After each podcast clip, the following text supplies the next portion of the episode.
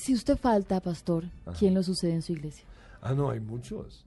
¿no? Eh, eh, yo soy el pastor principal y, durante muchos años era el único que predicaba, pero, pero precisamente pensando en, que vamos a multiplicarnos y que me puedo, me puedo morir, se están levantando muchos predicadores, a eh, nosotros en nuestra iglesia voluntarios son más de dos mil voluntarios, predicadores, porque tenemos muchos grupos, no sé, son como doce mil que están en grupos de conexión, los llamamos nosotros, y los que dirigen estos grupos ya están predicando.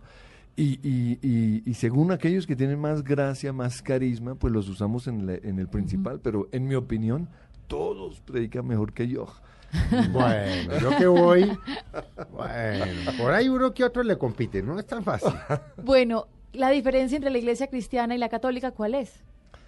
Pues nosotros lo, lo, lo, que debemos ver es qué es lo que realmente creemos. Creemos que Jesús es el único camino a Dios.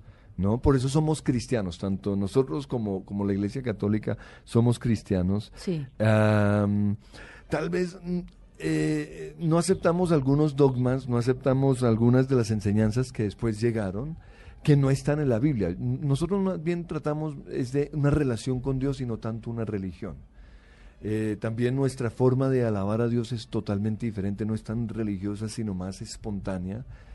Eh, ¿no? Y, lo que lo que generalmente las personas las personas mencionan, pero lo importante es lo que nos une. Nosotros creemos, tanto la Iglesia Católica como nosotros, que el único camino a Dios es el Señor Jesucristo, que Jesús murió por nuestros pecados.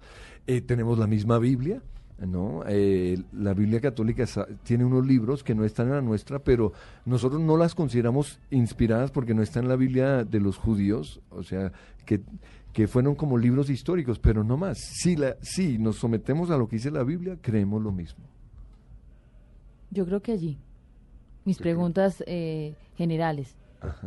No, pero es que, pero por ejemplo, de ahí se desprende una. Tenemos la misma Biblia, pero hay cosas que no son que no son iguales. ¿Cuáles son, por ejemplo, no son iguales? No, eh, no, es, es más bien las tradiciones. Tradicionalmente se cree que para, eh, digamos que para ser salvo hay que ser parte de esta religión. Nosotros no creemos eso. Ninguna religión salva. La salvación solo está en Jesús. Eh, nosotros creemos que no debemos rezar. Rezar es repetir sin propósito. Nosotros creemos es más bien en orar. También nosotros no vamos simplemente por ir, o sea, ay, tengo que cumplir. No. Nosotros creemos que... ¿Los cultos de la Iglesia Católica son miércoles y domingo? ¿Las nuestras? Ah, eh, cada iglesia tiene distintos. No, no, la católica son los domingos. Son la católica. No, los cristianos. cada cual tiene su... Nosotros tenemos el fin de semana, los domingos es cuando hacemos las reuniones, pero como ha crecido tanto nuestra iglesia, nos tocó hacerlo el sábado. Tenemos el miércoles. el 3 sábado. Y el miércoles es uno especial para los que quieren ir y y pues se nos llena, no podemos hacer nada. Además de eso tenemos nuestros grupos en las casas que para mí es, lo más importante porque ahí es donde hablamos, así como aquí estamos hablando, de tú a tú, ahí es donde resolvemos nuestras inquietudes, pero también ahí es donde somos ministrados. ¿no? Entonces, donde esas heridas de mi niñez, esos faltantes, pues son realmente sanados. Entonces, esos grupos son supremamente importantes. Creo que también tienen a las 6 de la mañana. Tenemos oración los martes y jueves a las 6 de la mañana y se llena el lugar. Eh, y es donde simplemente eh, pues oran conmigo u oran con la persona que está dirigiendo. Es un momento muy, muy especial. Yo llegué hace muy poco a la iglesia, pero a mí me hablaron de que usted tuvo un problema en la garganta. Sí, sí. Grave. Además, pues gran cantante, pues un predicador. ¿Cómo se sanó? Eh, no, fue, fue por operación, ¿no? Tuve un tumor eh, no sabemos la causa, ¿no? Eh, no bueno, la causa puede ser que hablaba y hablaba y hablaba o no. Ahorita estoy tratando tiene que haber de mejor, sí. Tiene que, haber, que influenciar de alguna manera. Entonces me operaron, hubo, hubo el riesgo de que podría perder mi voz y ahí estuvo nuestra confianza en Dios. Entonces, nosotros creemos que Dios usa a los médicos, ah, pero Él hizo la operación y la sanidad pues la trajo Dios y, y quedé bien. Hablemos de un tema, digamos, temas controversiales. Sí eh, divorcio, aborto y obviamente homosexuales. divorcio. Hablemos primero de divorcio. Yo me divorcié, yo llegué allá a su iglesia y me divorcié. Ah. ¿Soy qué para la iglesia? Este, un pecador, o ya no lo soy. ¿Un ex pecador? O ya o soy ex pecador. o sea, todos los pecados para Dios son iguales. ¿no? Y ponemos esos tres, pero podríamos incluir el enojo, el, el el- la tristeza, la Biblia lo muestra como pecado, la mentira, la grosería, para Dios todos los pecados son iguales. Entonces no podemos decir que este es más grave que otro. Unas traen mayor consecuencias. Los pecados sexuales, según la Biblia, o, o la Biblia nos muestra que traen mayores consecuencias. ¿Por qué? Porque la Biblia dice que a través de la relación sexual somos hechos una sola carne con la otra persona. Entonces el plan de Dios es que lleguemos vírgenes al matrimonio, o sea, que no tengamos ninguna relación antes para porque vamos a tener parte de mí en esa niña, en esa otra, en esa otra, en esa otra, y además toda la vida voy a buscar eso que tuve en la primera relación, porque Dios es perfecto, Él es el diseñador perfecto y Él nos dijo una sola relación sexual. Entonces, cuando yo recibo a Jesús... Pero por- usted, vamos Sí. ¿usted sí cree que todos esos muchachos que ve uno en su iglesia, ninguno ha hecho el amor con el que está al lado? No, muchos que ¿Y sí, entonces sí. son qué? ¿Vienen a hacer qué? No, no, do- pero En la sea, práctica. Lo que nosotros creemos es que ya conociendo a Dios, tenemos que rendir cuentas de lo que estamos haciendo. Entonces, ah, sí, antes de conocer a Dios, estuvo aquí, aquí, aquí, aquí, allá, estuvo bebiendo aguas de, de todo lugar y eso me afecta. La Biblia dice, bebe el agua de tu propio manantial y se refiere al sexo. Disfruta a tu esposa. Di- dice que sus caricias, y aún la Biblia dice, sus senos te satisfagan en todo tiempo. Porque Dios diseñó el, se- el sexo como, wow, como algo que disfrutar, pero para que yo lo disfrute sin el dolor de la traición, sin el dolor de que... Sí, la de que está infidelidad, todo lo que le deja a infidelidad, uno un saborcillo, no digo la palabra que me da pena.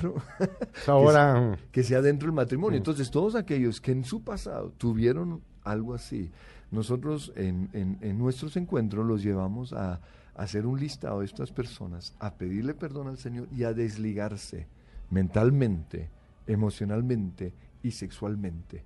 Y lo que la sanidad que Dios hace ahí, lo que llamamos la sanidad sexual, es impresionante. O sea, Pero, pero, nos vemos. Pastor, ¿sí? usted estaba refiriéndose al tema sexual. ¿Qué Sí. pasa en una pareja cuando yo ya no soy feliz con la persona que me acompaña? Cuando me siento desdichado, desdichado porque ni siquiera es por otra persona, no se entiende con el otro. ¿Hay que seguir? Pues es- el plan de Dios es, es eso, ¿no? Es que si nosotros vemos el divorcio como una opción, obviamente nos vamos a divorciar. Porque yo, yo me hubiera divorciado al- a, a los seis meses, mi esposa a los 15 días. Porque nadie, nadie lo llena a uno, nadie. sí. Pero es que el amor no es, no es, se trata de mí, no, se trata de la otra persona. Y, y, y, y es trabajar. Yo llevo 20, 20 años casado y no ha sido fácil. Pero, pero yo nunca me separaría. Por amor a mi esposa, por amor a Dios, por amor a mí, pero también por amor a mis hijos. Que mis hijos sepan, o sea, hayan tenido un hogar, es el mejor regalo que yo puedo Pero ya lo tuvieron, Pastor. Papá y mamá. ¿Y su felicidad? Yo soy feliz. O sea, lo increíble es esto. Cuando yo hago feliz a la otra persona, yo soy feliz. Entonces, lo que yo tengo que trabajar es en perdonar, en, ah, en aceptar. La Biblia dice, es que, es que, esto es otro tema, pero la Biblia nos habla de, de cuatro clases de amor. Está el amor eros, que es el amor sexual, el amor de sentir, el amor que es rico. el y no solo es sexo, relación sexual, sino es amor, el amor de amigos. No, Eh, eh, eh, me, me gusta estar contigo, me gusta hablar contigo. Eso es eros. Está el amor fileo, que es el amor de familia. Ah, ah, perdón, amor fileo es el amor de amigos. Mm. Sí, entonces te amo y eso es un amor que doy y recibo. El amor sex, de Eros es más de recibir, ¿qué beneficio tengo yo? Fileo es 50-50. Yo doy, pero espero recibir. Y está el amor de Dios, que es el que da sin esperar nada a cambio. Entonces, algunos matrimonios es solo Eros, lo que me beneficia, otros 50-50, y por eso funcionan. Yo te doy y yo recibo de parte tuya. Pero en algunos matrimonios nos toca, yo doy y no recibo nada. Y doy y no recibo nada. Y ese es el amor de Dios, de 1 Corintios 13, que todo lo sufre, que siempre cree en la otra persona. Entonces nosotros tratamos de que esas, esa, esas, esas tres amores, y está el amor de familias torce, esté en nuestros matrimonios. Pero aquí no vinimos a sufrir para pasar por el ojo de la aguja y llegar al reino de Dios. Ah, porque todo lo que Sí, yo sí. le he oído a usted sí. En este año largo que, le- que voy a la iglesia es todo lo contrario. Aquí vinimos fue para pasarla chévere, para ser felices. O sea, es todo lo contrario. Aquí no vinimos a sufrir. Pero es que lo increíble es que cuando yo sufro por amor a la otra persona, entonces es- es- eso la toca. Y- ¿no? Y, y, y, y no, se- y no, no se trata de sufrir toda la vida, de soportar toda la vida, sino de, de llegar, a, llegar a puntos donde, donde, donde finalmente podemos estar de acuerdo o podemos estar unidos. Ahora, si yo, si yo termino mi noviazgo, mi matrimonio o no sé qué, no voy a ser feliz, voy a tratar de voy a hacer lo mismo con la otra persona. ¿Para qué?